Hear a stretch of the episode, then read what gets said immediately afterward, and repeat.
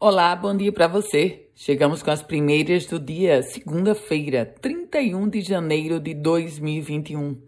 E o crescente aumento de casos da Covid-19 e síndromes gripais leva a Universidade Federal Rural do Semiárido a prorrogar por mais uma semana a retomada das aulas das atividades presenciais.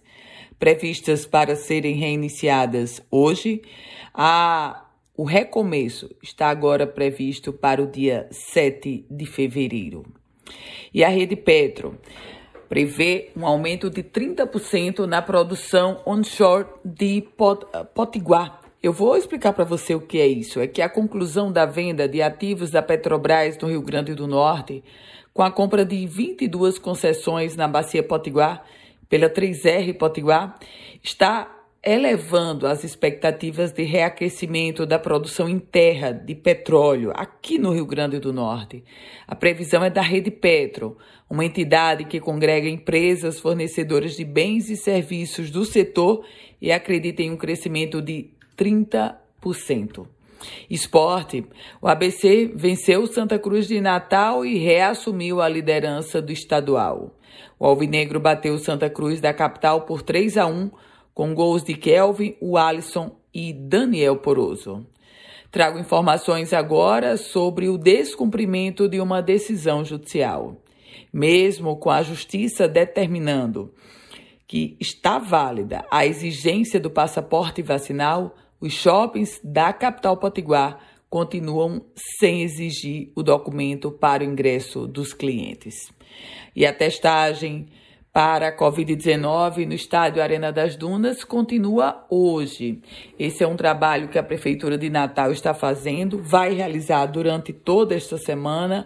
Ontem, no domingo, foi registrada uma grande fila e as testagens vão continuar hoje a partir das 8 horas lá na Arena das Dunas. As centrais do cidadão da capital potiguar estão abrindo agora aos sábados Atenção, isso é para serviço exclusivo de emissão de carteiras de identidade.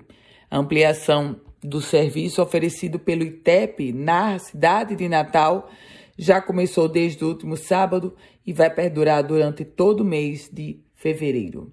Tem oportunidade de emprego.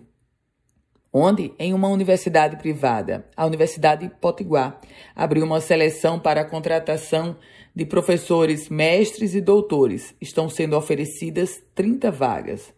As informações podem ser obtidas através do site vagas.com.br. Política. O presidente da Assembleia Legislativa, deputado Ezequiel Ferreira, começa a traçar o caminho para disputar o governo do Estado. A chapa majoritária seria integrada por ele para o governo e o ministro do Desenvolvimento Regional, Rogério Marinho, para o Senado Federal. Essa foi a construção que saiu dos alpendres do veraneio nesse último final de semana de janeiro.